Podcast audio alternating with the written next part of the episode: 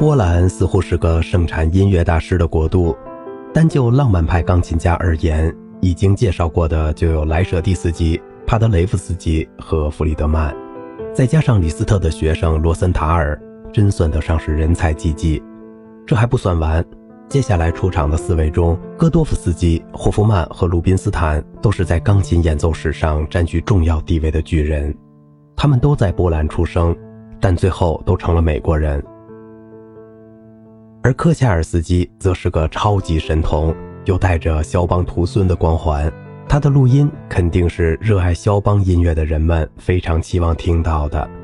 今天的波兰钢琴家虽然不像一百年前那么繁盛。但还有齐默尔曼在继承着伟大的传统。利奥波德·格多夫斯基被同行们称为钢琴家中的钢琴家。他长得矮墩墩、胖乎乎、圆脸蛋儿，看上去像个佛陀。在行家们的眼中，他是个无人可以超越的奇才，有着有史以来最完美的技巧。阿图尔·鲁宾斯坦说。要达到像戈多夫斯基那样的技巧，我至少要练上五百年。在音乐上，戈多夫斯基达到了情感与理智的完美平衡。与布索尼相似的是，戈多夫斯基也是自学成才的。先是在家乡胡乱学了点钢琴，七岁开始作曲。他唯一正规的学习阶段是在柏林高等音乐学校学习了三个月，后来又与圣桑交往了一段时间。但这位作曲家并没有给过他什么建设性的意见。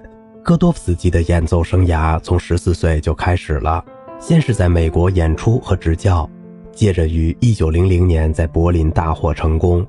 在十二月六日的首次音乐会上，他演奏了勃拉姆斯第二钢琴协奏曲、七首肖邦自由改编曲、韦伯的幺五、柴可夫斯基第一钢琴协奏曲，另外还加演了几首。从此，他成了布索尼在柏林的劲敌。戈多夫斯基的教学也是从柏林开始的，继而任维也纳音乐学院的教授。他最著名的学生是后来成为苏联学派宗师的海因里希·聂高兹。一战时，戈多夫斯基移居美国，和拉赫玛尼诺夫成为至交，后者把一首波尔卡献给他。戈多夫斯基创作了大量的钢琴音乐，现在还为钢琴家津津乐道的。就是根据肖邦练习曲创作的五十三首改编曲，这可能是有史以来钢琴曲中最棘手的音乐。想象一下，把黑键和蝴蝶放在一起弹是什么效果？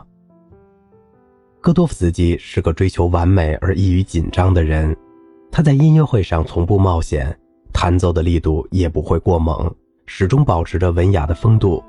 然而，腼腆和拘谨却影响了音乐会的效果。导致他只是偶尔能显露出纯正、典雅、权威性和超凡的控制力。他录制了不少唱片，都非常完美。有几个公司将它们转录成了 CD，收录最全、质量最高的就是马斯顿的三集，共七张 CD。总的来看，他演奏的曲目具有典型浪漫派钢琴家的特点。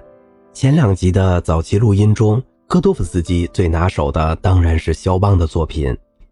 有圆舞曲、前奏曲、即兴曲、波兰舞曲、练习曲等小品，还有第三叙事曲和第二谐谑曲，超过五分钟的一律删减。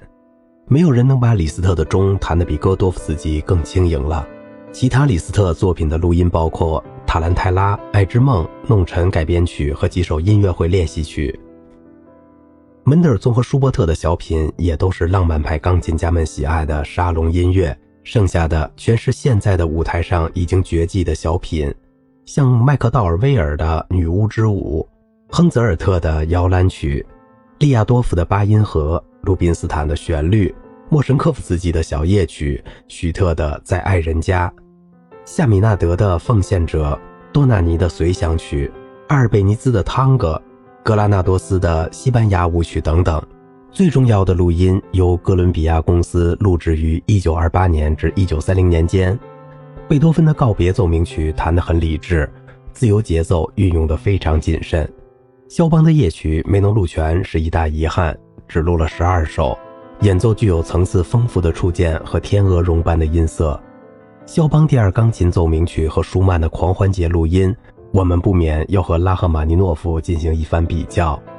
戈多夫斯基对狂欢节的演示明显更加理智、传统、准确和热情，但过于严肃；而肖邦第二钢琴奏鸣曲的气质更适合拉赫玛尼诺夫。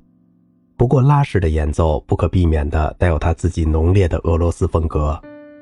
格里格的叙事曲是格多夫斯基最成功的录音，他完全摆脱了紧张的困扰，而实现了灵感的迸发。